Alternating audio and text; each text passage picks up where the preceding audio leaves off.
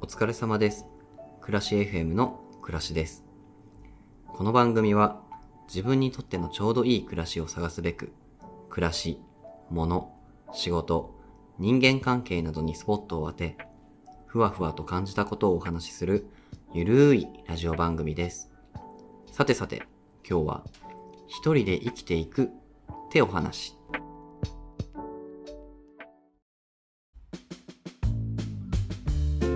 あふれる暮らしの中にある美しい余白を見つけた午後3時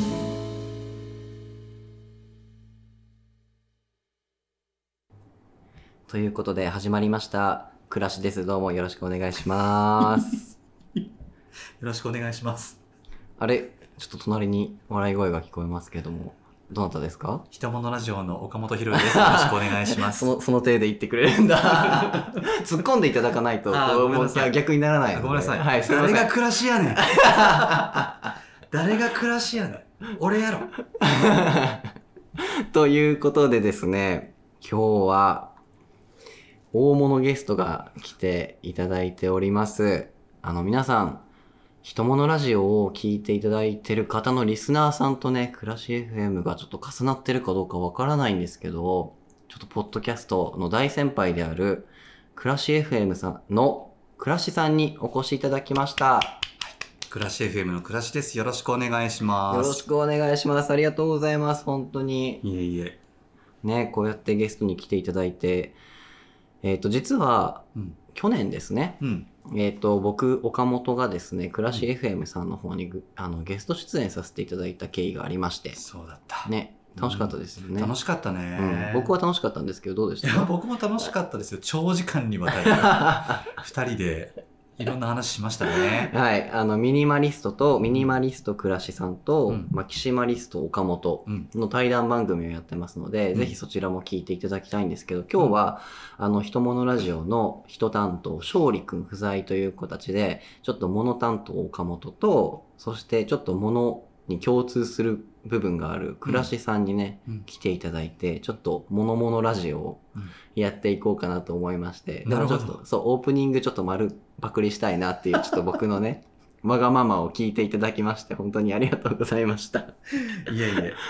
よろしくお願いします。ものものラジオ ね。物々ラジオです、はい今日はは。いはい。いいですね。まあ、ものの話するかわかんないんですけど。はいはいはい。そうね。 まあでも、ちょっと、うんもしかしたらね、うん中には倉石さんのこと知らない方もいるかもしれないので、うんちょっとご紹介お願いしてもよろしいですかはい。あ、もうね、オープニングで岡本くんがね、はいあの、クラッシュ FM の紹介オープニングトークしちゃったん確かで、にもうあ確かれなにんですけれど、 まはあでもあの、繰り返しますと、はいあの自分にとってのちょうどいい暮らしを うん。探すべく、うん、うんまあ番組内では暮らしのこと、それは物のこと、はい。仕事のこと、人間関係などのスポットを当てて、うんうんリスナーの皆さんからお手入れいただきながら、うんふわふわと感じたことを、特に結論も出さずにお話しする、ゆるい、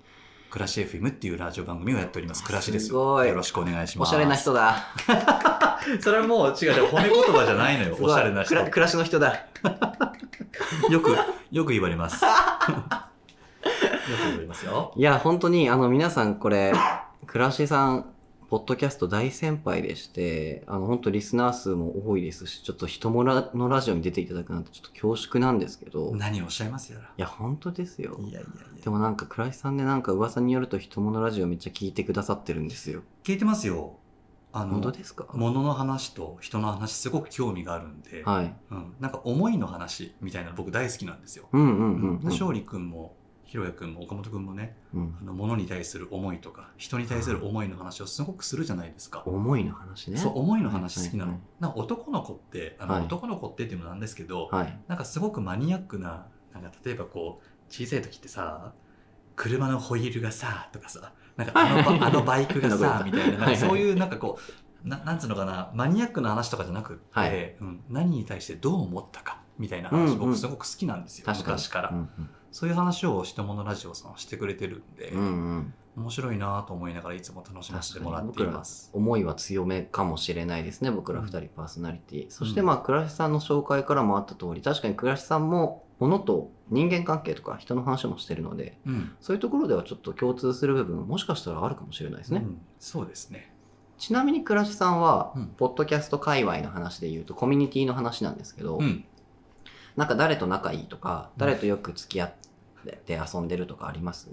ちょっとね、いっぱいすぎて、はいはいはい。最近ちょっとポッドキャスターの方と会いすぎて出会い中って呼ばれてるんです けど。まあ誰と特に仲がいいとかってないですけど、はいあまの、まああ、いろいろ埼玉県とかに住んでる、スカシウマラジオっていうね、あーはいはいはいはいコメディの番組の山地君とかはよ面白いですよねく会いますね。はいはいはい。はい。まあ、うんポッドキャストの話に花を探すだり、あとは、そうだなあと、いっぱい番組出しておきましょいっぱい番組出す。う。ねえ名前、うん、そうね。思いついたら。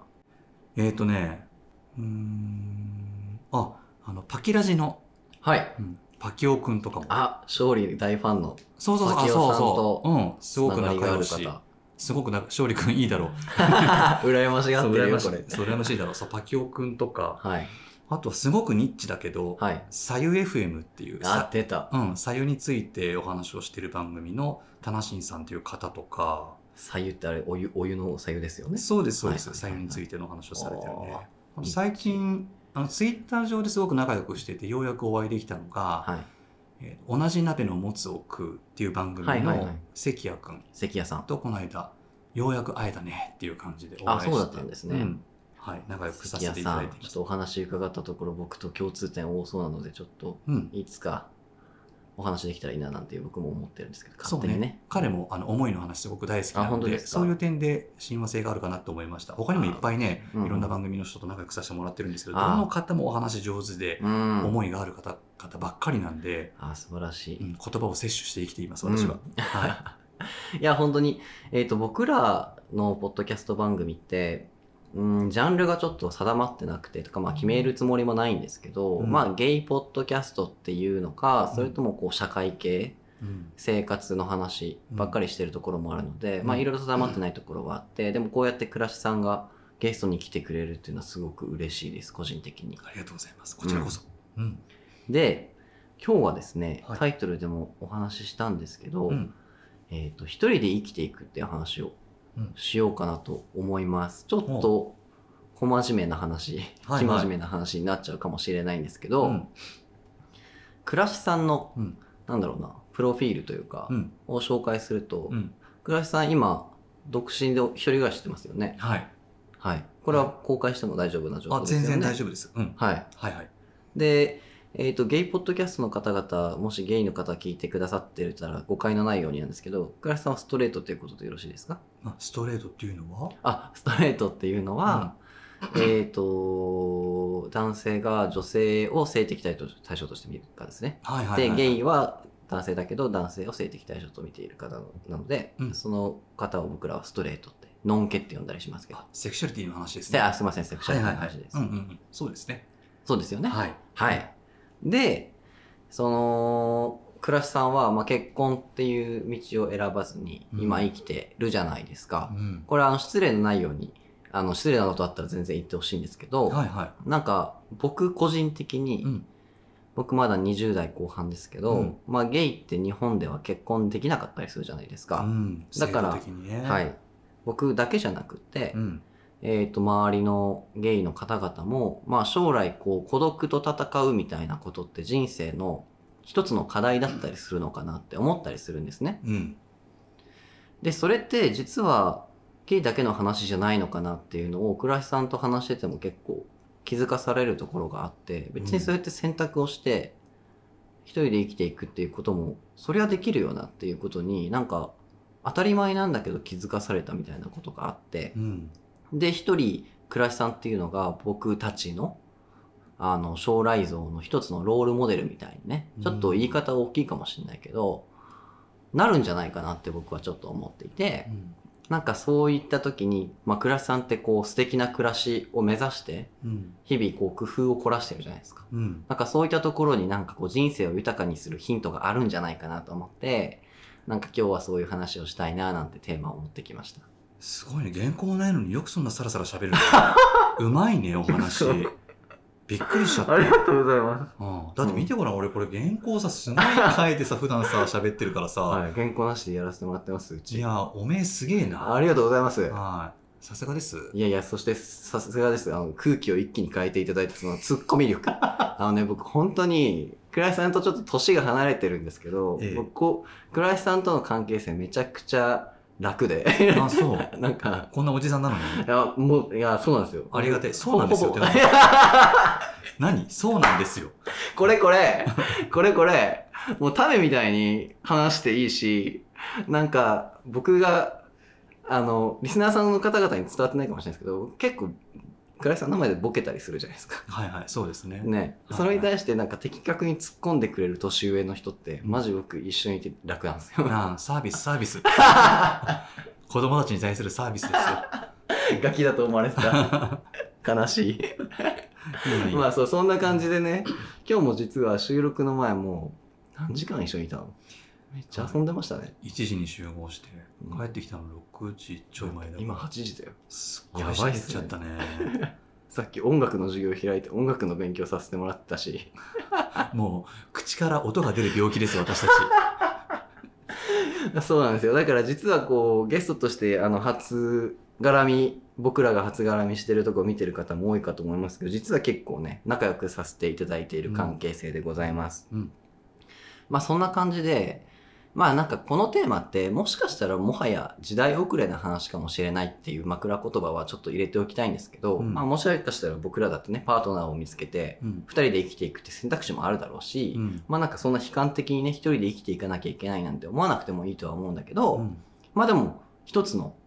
暮らしさんのね、なんかその豊かな暮らしの姿みたいのを見せていただきたいなとか、うん。個人的にはちょっと思っちゃったりするんですよね。うん。うん。まあそこはちょっとあんま責任感感じずに、うんちょっともう軽い感じで、うんどういう生活が楽しいよとか、うんこういうの好きだよみたいな話を聞けたら今日は嬉しいなって思ってます。はい。うん。よろしくお願いします。よろしくお願いします。はいはい。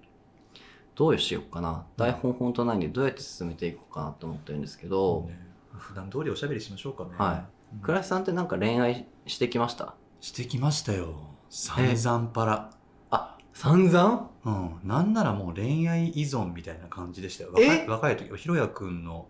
年齢ぐらいの時なんかは、はいはいはそうん恋愛依存型ない意外すぎません男でしたね、はいはいはいうんあのうん好きな人ができちゃうとうんもう朝起きた瞬間からうんトイレに行ってる時も歯を磨いてる時もうんご飯を食べる時もはい道を歩いてる時もは角を曲がるたびにいその人のことを考えているっていうタイプちょっと怖いかも怖いですよね仕事も手につかなかったし、 ええうん、あそうなんですかそうそそれってなんか一人の固定のパートナーというよりかは結構いろいろ複数というかう、うん重なってなくてはいいもいいんですけど結構うん都会引っかいでしたあーまあ、もちろん片思いも経験してるし、はいはお付き合いした人と、まあ、長かったり短かったりのお付き合いもあったり、いはいうんまあ、彼女がいない時にはそれなりに遊んでる時もあったし、ーんうんあそういう過去もちゃんと経験してらっしゃるんですね。そうですねしてますよ人なり、うん、そうんそれなりにそれって暮らし FM で言ってますああんま言ってない。ああのね恋愛に対関する質問のお便りを実はいただいたことがあって、はいはいでもあんまりそれを打ち上げたくないなと思ってちょっと眠らせておいたんですよ、だけへえ。どいたいただいたお便り全部読む読もうと読みたかったんで、うんういんやこれ読まなきゃなと思って一回恋愛とか恋とかみたいな会をやったことがあってあーあそったあこったで喋りましたね初あめれてがもう初めてなんだ。初めて、なるほど。うん、その時反応とかありましたあでもねやっぱり共感しましたっていうお便りうはんうん何通かいただきましたよ、うんうんうん、そうかでそういう考え方になればあんまり恋に依存しなくてもいいのかみたいなことに気づいたみたいなお便りいただいたりとかああ。じゃあちょっとその回ももう一回聞き直さなきゃなと思うんですけぜど、ひぜひなんかその頃に比べて今は落ち着いたなっていうきっかけがあったりするんですかうんそうね今思い返してみればだけど、はいまあ、あの時ってうん恋愛に限らず、はいその異性に対しても友達に対してもすごく依存傾向にあったなと思うんですよ。それはなぜか、かというと、うんきっとその時自分にはこうだな誰かに周りに誇れる何かがなかったっっていう感じがあったんですよ。ああ。勉強も取り立てできるわけでもなかったし、人間関係もすごく不器用だったんで、うんこう一人で自分の足で立つっていうことができないから誰かに寄りかかるみたいなところでなるほど、なるほ依ど。存誰かと一緒にいることで誰かを好きになることでなんかこう生きてるっていうことを味わっていた感じもするるかな、へーでもどこかで自分に自信を持てるタイミングがあったんですか、そうだね、まあ、あの仕事は明かしてないんですけど、はいその今の仕事に就いた時にこれだって思えた瞬間に割とこう自分で自分の足でうん立って歩いていけるかもなって思えるようになってからはあんまり人に依存しなくなしなくても大丈夫かもなって思えるよう自にな立したんだ、そこうが。んうんへーやっぱ仕事と人生って結構密接ですね。そうだね仕事じゃなくてもいいと思うんだけどね、うん僕の場合は仕事だった、うーん。うんあ、そうなんだ。うん、そっからはちょっと自信うん自信がついたんだと思いますけど、はいはい。うんちなみになんですけ ど、うん、今独身で素敵な大きな部屋に暮らしていると思うんですけど、うん無駄にね これ皆さんめちゃくちゃ素敵なんですよ。倉橋さんのインスタグラムとか見てみてください、マジで。もっと褒めてもっと褒めて、褒めませ ん。いやでも本当にね、うん、素敵だし、インスタ、写カメラもね、いい写真撮るんですよね。あ嬉しいありがと植物もいっぱいあって僕の好みな感じのうおお部屋になってますよ。よっマジで。よっよっありがとう嬉しいそうそうそう。うんっていう暮らしをされてるじゃないですか。うんうん、でもそのじゃあ恋愛体質だったりとかするから、まあ人を好きにならないっていうタイプではないじゃないですか。うんだからこう、うん失礼がないといいんですけど、うんその結婚しないっていうのは決断してるんですかそれとも成り行きですかいやーそれ難しいんだよな、ううんん、最初、まあ、今に至るまでまあいろいろいろんな恋愛してきたけれど、はい多分その夢見る乙女だった頃はね、ほうう。ん、あ、倉石さんも乙女の時代があった。ありましたね もうそれこそ女の、まあ、女性がよく言うさ白馬に乗ったおじ様がみたいなことを言ってる人とかいるじゃないですはいかはいはいまあそれのと同じでさ、うん。もう本当に運命的な出会いがあるんじゃないかって待ちわびていたりとか、うん。その趣味とか、うん。うんうんまあ、感覚とかがはい。ばっちり100%合致してる人と巡り合うのを待つとかはいはい。でもなかなか出会えずにうん。なんつうの あの選んでいた時代があったんですようね、ん。でもいないからうん。お付き合いしなかったりとか結婚しなかったっていう時代があったんですよ、はい。なるほどねだから多分その時結婚したかったんですけどねその当時あはあ、したいなとは思ってたけど、出会いはないなっていう感じだった。そうそうそう、はいうんでもうーんそうだな結局ねそう岡本君とはい同じ年齢ぐらいの時に、僕大恋愛をしてたんですよ、同じぐらいだったんですね。そう同じぐらい20代後半うん、 30代そうそうそうとかあ今何 歳まあ、アラサ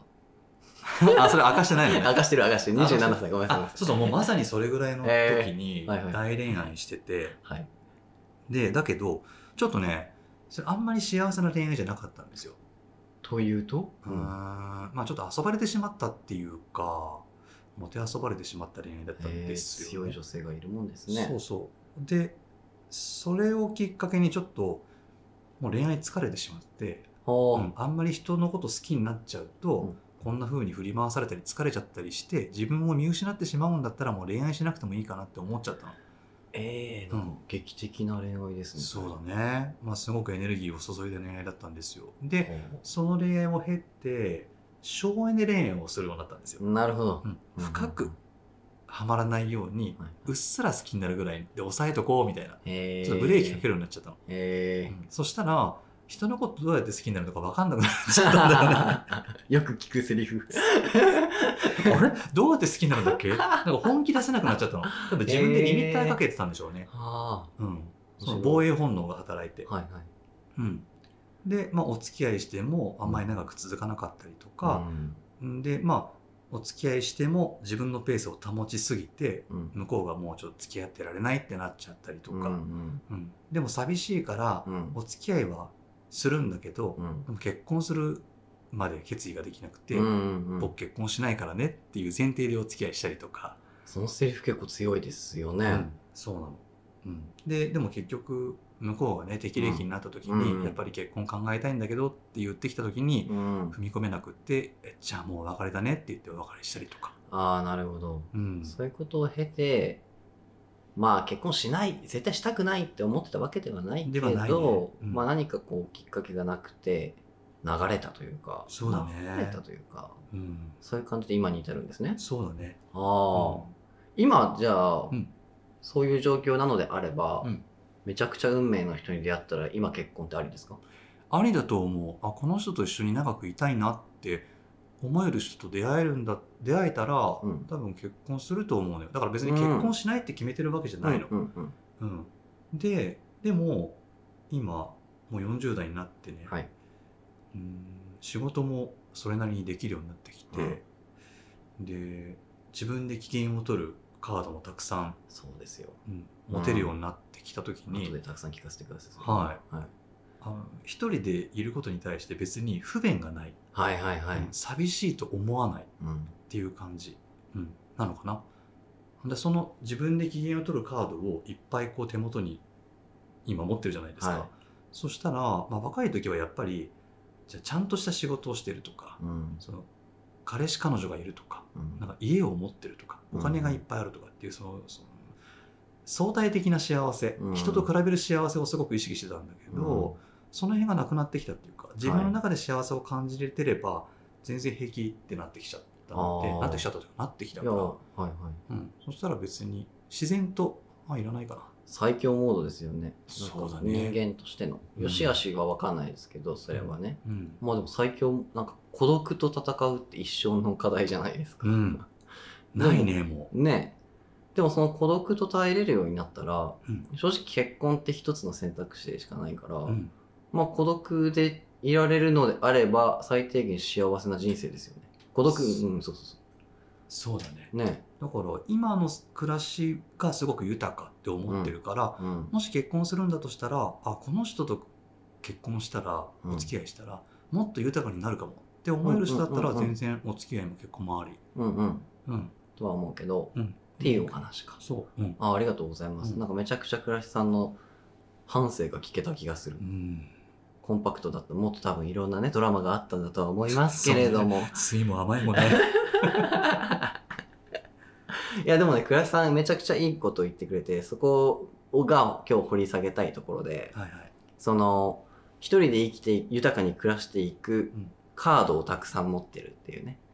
この状況すごいいいなって僕思うんですようんでそのカード、マジでゲイの方々に分けてくれイエイって話でねうん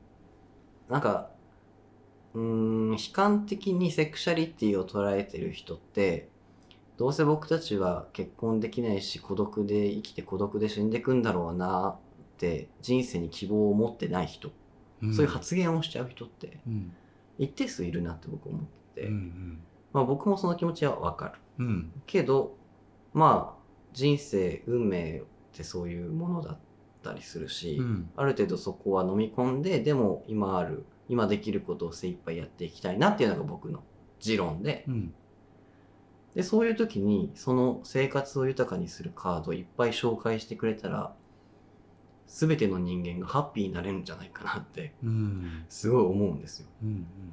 だから今日ちょっとその豊かになるカードみたいなものをまあ僕物担当ですしそういうものとねそうだね結なびんつくかね結びつけながらとかいろいろこう喋ってそれいいよねみたいなうんもっとなんかライトな感じでいいんですけあはいどはいはいそういう話膨らませていけたら楽しいかなって思ってます、うんうんはいあぜひぜひうんはい、前提は素晴らしいと思いますありがとうございました、ひもラジそうだでも岡村君も今ねはいお一人一人ですはい一人ですだよねはいさ寂しいと思ったりするの20代なんで僕はありますねあー、しこれもう2023年放送なのでうん、今年の抱負としては、うんなんか新たな恋を見つけたいなとは一つは思ってるんですよへー思ってるんですうんうんなんか新たな方法でなんですけど、まあうんそれはちょっと別の回でちょっと詳しく言うんですけど、うんうんだからまあそれは引き続き遠ざさずに、うんもう今から一人で生きていこうとは思ってはいないんですけど、うんとはいえ見つけるのって結構難しいしそういうタイミングだから、相手あってのことだしねそうそうそうそうしなんか彼氏が欲しいと思って彼氏が作るっていうのってちょっと違うじゃないですかそうだやっねぱ相手あってのことだと思うので、うんそれが見つかるまでは別に急ぐことはないかなっていううんスタンスではあるんですね、うんだからまあある程度は一人で生きていかなきゃなっていうその力は備えておきたいうんですよ、うんうんまあ、だから僕もしかしたら物が好きになってきたのかもしれないですね、うん家の部屋の自分の部屋をすごい豊かにしたりとか、うんそういうのってめちゃくちゃなんだろうな一人の時間をめっちゃ素敵にするじゃないですか、うんえ倉石さんのこのお部屋もね最近はちょっとミニマリストって呼ばないようにしてるらしいですけど、してますねはい、な何の暮らしって言ってるんでしたっけなんかちょうどいいちょうどいいい暮らしですね、うい んそうそや本当に体現してるようなちょうどいい暮らしがここにあってマジであ見せれないのあの悔しいんですけどうポッドキャスト難しいねそうなんですけど今もう僕ら収録してるテーブルになんか布団布団じゃないなこれ掛け布団みたいなのかけていただいて簡易的なこたつ作ってくれて今日これ寒マいジでからねマジく暮らしの知恵と思って、ちょっと感動して て。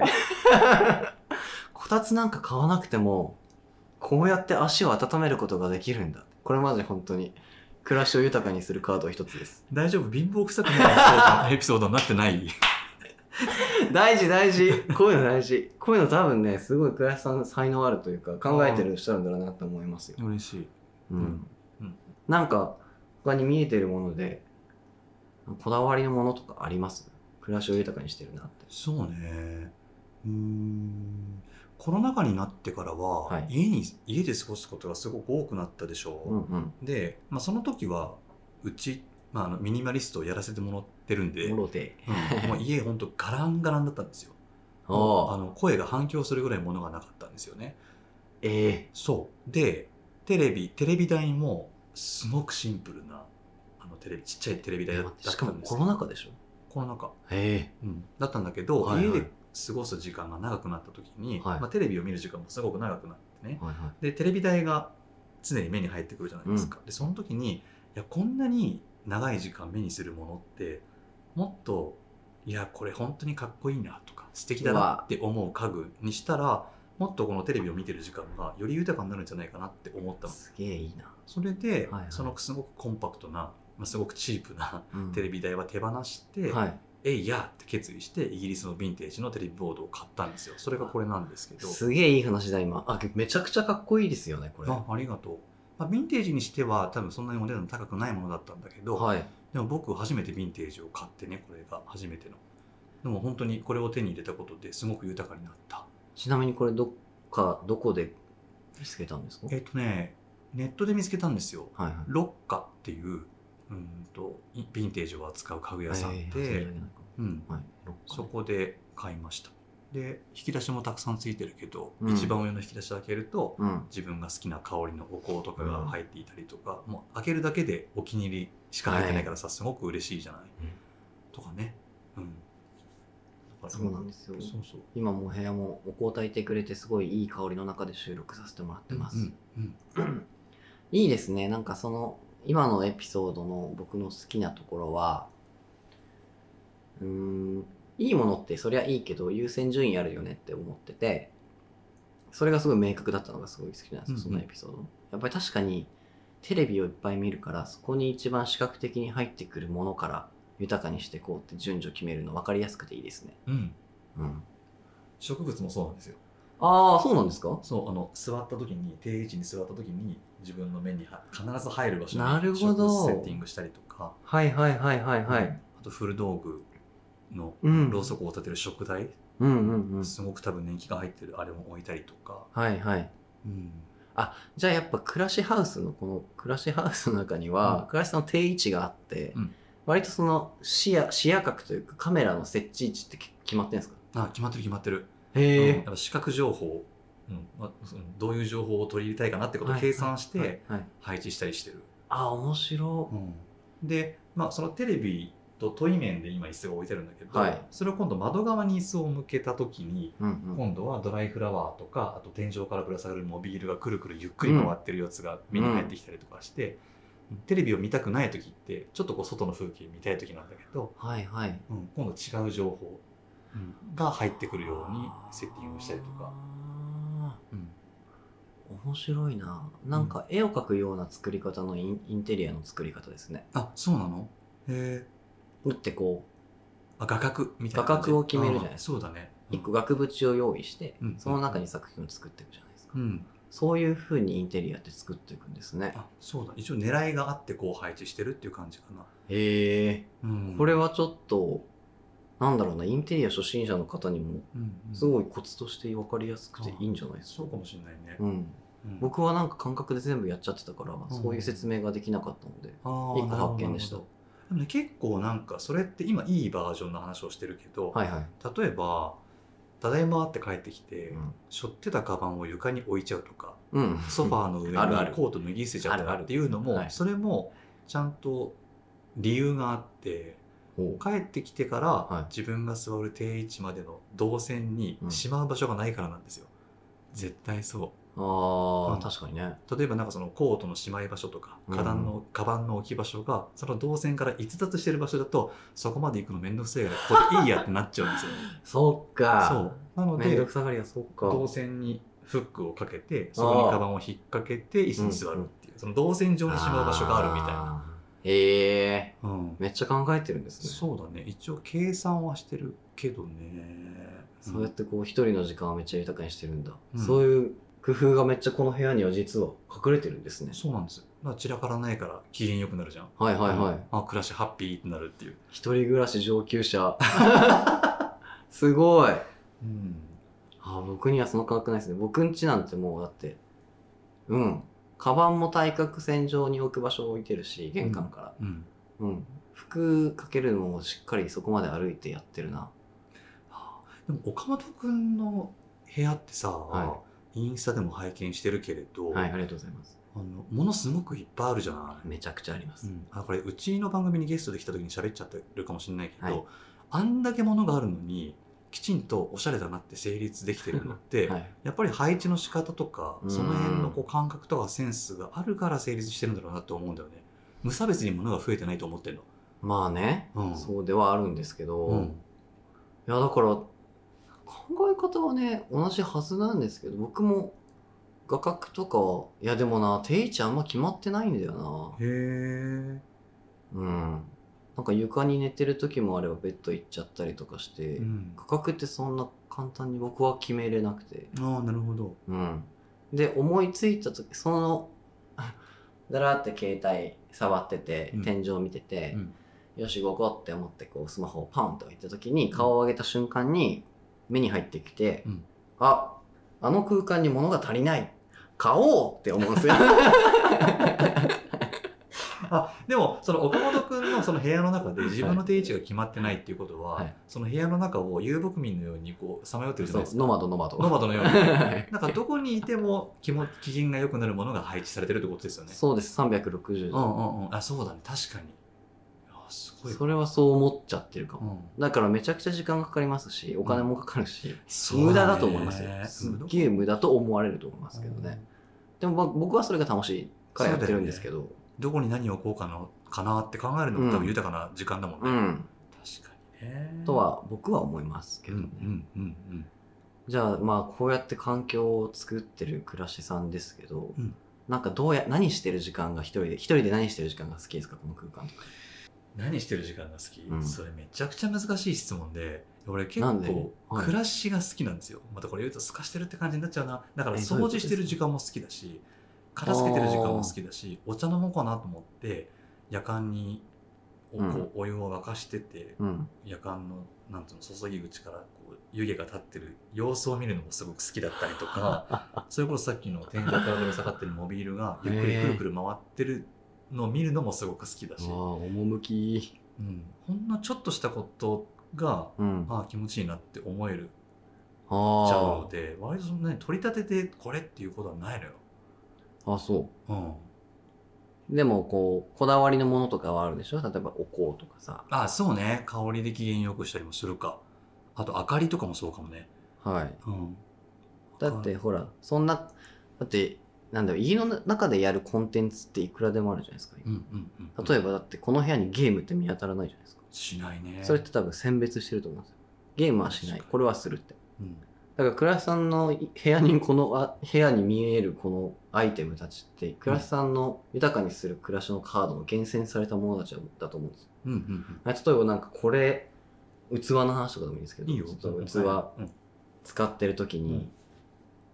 この器を使ってお飲むお茶が好きなんだよねみたいなのとかあなんかこう物とエピソードの話とかそうだーだ割とこう自分の感覚にフォーカスしてるっていうのがあって、はい俺結構感覚過敏なんですよその蛍光灯の明かりで目が疲れちゃうとか、あおのースーパーの中でギャンギャン音楽流れてるの疲れちゃうとか、へ割とこう自分の感覚にフォーカスした時に何が気持ちよくて何が気持ちよくないのかっていうのがー分かってるんだそうそうそううんあーそれが分かるようになってきてからは物選びがすごく、あそれすごい強いですねうん、純度が高くなってきた感じはがする、いはいはい、うん、そのさっきの器一つとっても、うん持った時のなんていうの持ち心地とか、うんうんうん飲み口の薄さ厚さとかうんうんうんあとはその視覚的な感覚で言うとこの色だとちょっと嫌だとか色あー色味は少なくした方が気持ちいいのかとかうわすごいうん、あのあとはこう布の質感とか、はいはいはい、うん、触った時の感覚とか、あ本当ですか、うん、その辺も結構布もこの布は嫌でこの布の方が自分は合ってるってもう分かっててそうだね買い物に行きますこうれ、ん行く行くわすごいなあでもほらさっきさ一緒に歩いてる時にもさ話になったけど、古着屋さんに寄った時にはね、いはいはいセーターのチクチクとかさ、あはいはい、うんああいうのも分かりやすいと思うんだけどそうう、ですねうん、いやでもやっぱ暮らし上級者ですよあ本当そこまでこう咀嚼して、うん自分の中でこう具体的にうんこれがいいこれが合うっていうのを分かってるってめちゃくちゃ強みですよねそして一人で生きていく上でめちゃくちゃ大事なポイントな気がする、そうかもねうんだから割とその物を選ぶ基準がはさ、流行ってるからとか人が持ってるからっていう基準で物を迎え入れちゃうと割と心地よくなくなっちゃうと思うんで、ほんとそれだし、うんめっちゃぐさって刺さってるリスナーさんいっぱいいると思いますよ。そうかね、うんまあでもいっぱいいるかもしれないようね、ん。うんそうか。その感覚が分かってくるまでは結構トライアンドエラーで失敗はするのよ、してきました。うん、してきた、 うんそうそう大事ですよね、失敗大って事ね。大事、う、うんわんかります。その話もね前の、前前の番組でもちょっとした気がする。そうだね失敗大事みたいな。うんそこを怖がらずにね、そうだねやっていきましょうみたいな話しましたよね。いや、だからなんか、ああー、今の話めっちゃ良かったな。なんかこう、自分を理解するってことですよね。そうです要は、正解優勝優勝、んやった。 その通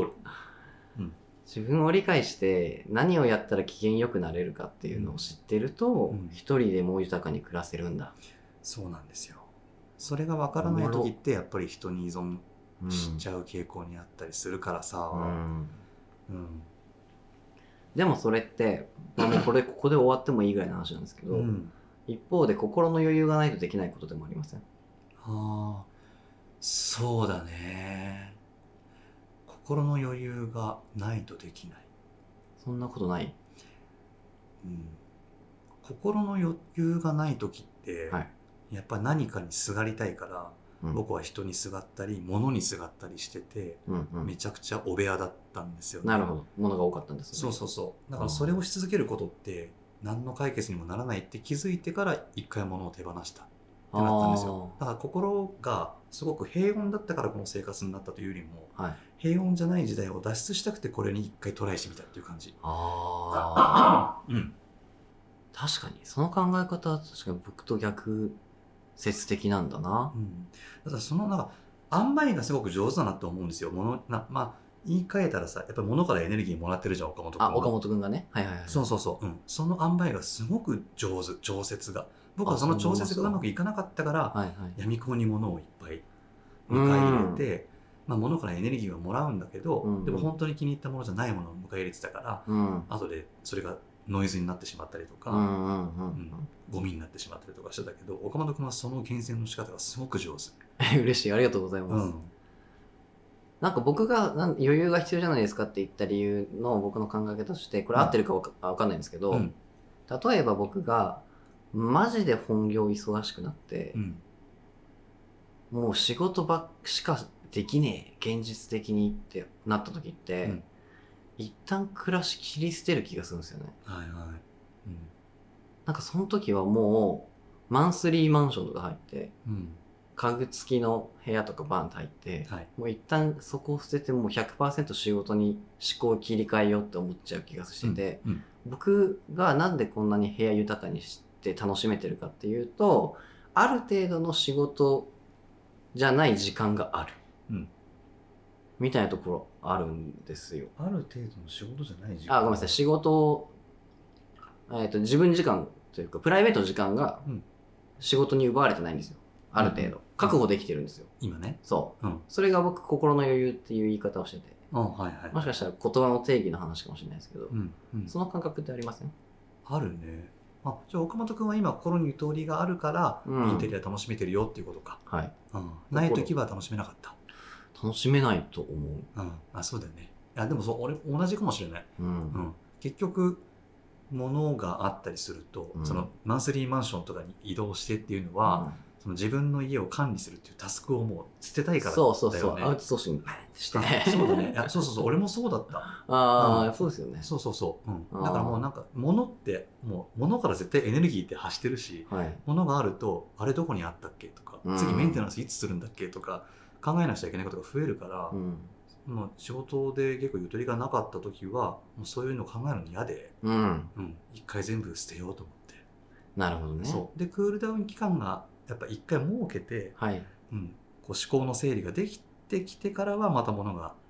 増え始めたっていう感じかな。ああなるほどね、うん、言ってることそうそうそういうこ同じとかか。まあでも自分の生活に合わせてこう自分の家もやっぱりね、連動していくみたいな感じなのかもしれないですそうだね。ねだからまた今、まあ、割と物量増えてきてるけど、はい。うん、これからまたすごく仕事が忙しくなってしまった時に今大好きだなって思ってるものももう管理